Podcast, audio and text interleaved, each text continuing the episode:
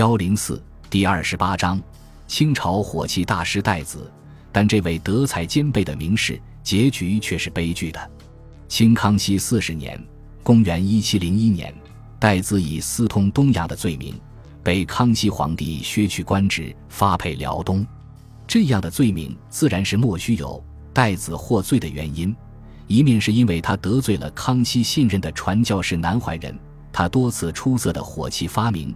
让以制造火器为本钱的南怀仁丢尽颜面，因此极力在康熙面前诋毁戴子。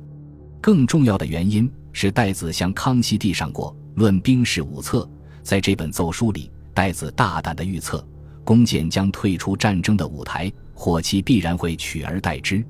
对以骑射为根本的清朝贵族来说，这篇奏折可谓炸了锅。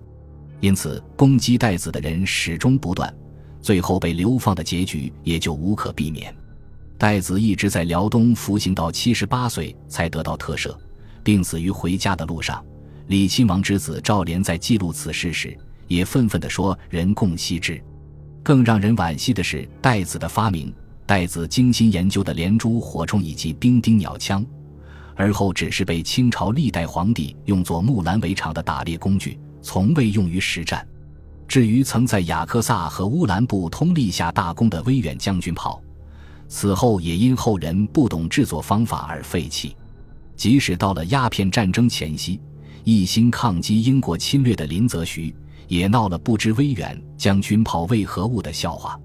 威远将军炮重见天日，是在后来左宗棠收复新疆的路上，从甘肃发现了威远将军炮的文物，自然又是一番感慨了。